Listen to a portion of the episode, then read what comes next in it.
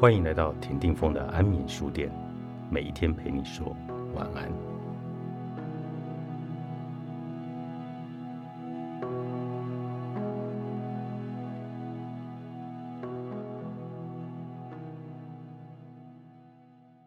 如果你尝试了种种方式想快乐，却无法如愿呢？人生并不容易，不是吗？许多恼人的事情在所难免，像是难搞的上司、不听话的小孩等等。如果快乐是人生的目标，不快乐就是不乐见的阻碍。当它出现在我们的路上，我们就想去除它，甚至不去想它，认为它不应该属于这里。在这个精英社会中，不幸似乎是自己的错，社会期待你独自解决你的不幸，大家暗示你要自己尝试尽速处理它，好让情况恢复正常，所以对话就变得困难。大家不想打扰你，或者会直接建议你去找心理咨商。快乐文化有一套标准的模式，就是人人事业成功。皮肤白皙、年轻、聪明、好看，永远不会累。如果我们达不到这个标准，那最好把自己隐形起来。所以，我们得自行面对问题，不可以对他人言。但这其中潜藏了一个莫大的危险：如果不将小小的不快乐视为正常，它就会如雪球般的越滚越大，最终。变得无法收拾，于是快乐反而成了回力镖，最后会打回你的脸上。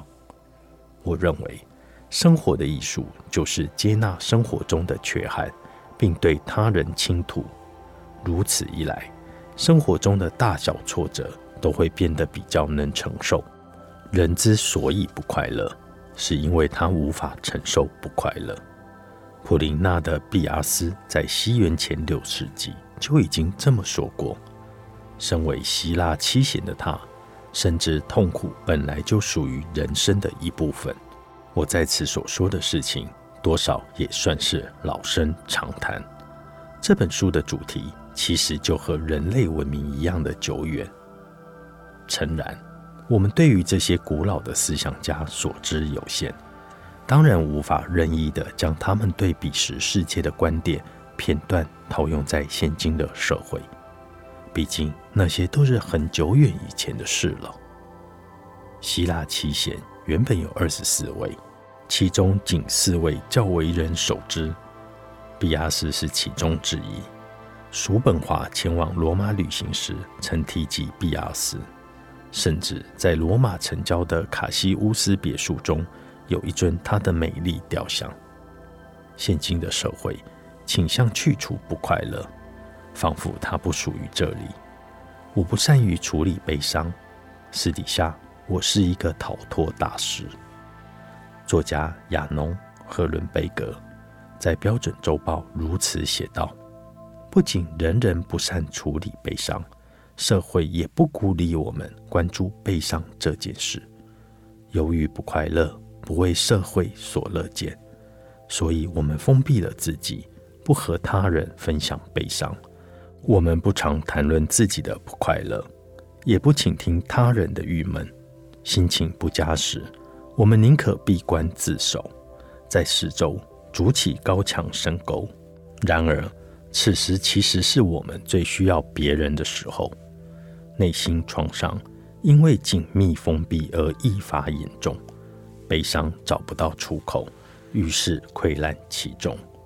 倘若能向他人诉苦，悲伤就能够得到缓解，继而痊愈。我在门诊中遇见的欣赏者，常常彻底锁住了自己。我希望能够给他们一些呼吸的空间，让他们解决问题。一开始，必须让他们先对心理医生倾吐问题。直到他们有办法对他人敞开心扉，倾诉悲伤是极其重要的。因为若是锁住悲伤，它就会一直往心里去，久了便一积成疾。即使是年轻人，也有一样的问题，因为他们倾向自我推销，所以更难以对他人吐露悲伤。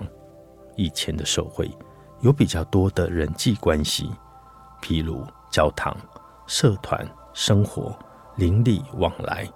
尽管如此，当时的生活也没有比现在好过。住在法兰德斯区小村的同志男孩，他也一样的寂寞。觉得无处是安身之所。现在许多青少年整天挂在网络上，虽然和世界有连结，却不是真实深刻的接触。当快乐成为负担，不快乐就是你的权利。作者：迪克德·瓦赫特，上周出版。